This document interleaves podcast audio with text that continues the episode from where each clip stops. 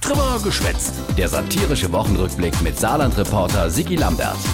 Die Woche äh, mehr Windenergie im Saarland, weil die Regierungschefin hat längst festgestellt, dass Wind und Sonne eben keinem gehören und wir sie deshalb für uns am allerersten auch nutzen sollten. Jo, die Lieblingsbeschäftigung von jedem Politiker. Er benutze, was ihm nicht gehört. Äh, Steuergeld zum Beispiel. Ich persönlich glaub ja, dass der Wind und die Sonne us all gehöre. Also, vor wat doch nicht Strom draus mache. Dabei gilt, Je stärker der Wind weht, desto höher ist der Stromertrag. Das ist ein Naturgesetz. ja, hat schon derzeit die CDU-Abgeordnete Petra Fretter aus Großrossele gesagt. Gilt seither als das Frettersche Windenergiegesetz.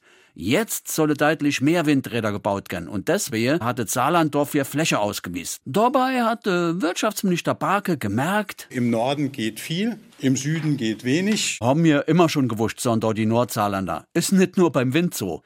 Aber solle mir us jetzt beispielsweise us schön Hochwaldalm in Vadrill verspagele lasse, nur dass die Saarbrücker Windstrom kriegen? Sonntags sitzen wir auf der Bank, da kommen nur aus Saarbrücken, aus Neinkirchen, überall Leute, wo oben auf der Alm spazieren gehen. Also denen gefällt das super.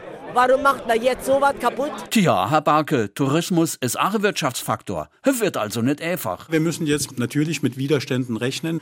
Da muss man auch das Kreuz durchdrücken. Oh, beim Kreizdurchdrücke giftet nicht selten Bandscheibe Vorfall. Ich bin guter Dinge. Jo, wie bei Ford. Es geht um das große Ganze, Aha, et Petra Berg, Klima- und Umweltministerin, springt ihrem Kollege Barke bei. was den einen viel zu wenig ist, ist den anderen viel zu viel. Jo, nee, ist klar. Wir machen die Zukunft. So, so. Der Klimawandel macht ja auch vor dem Saarland nicht halt. Nee, echt?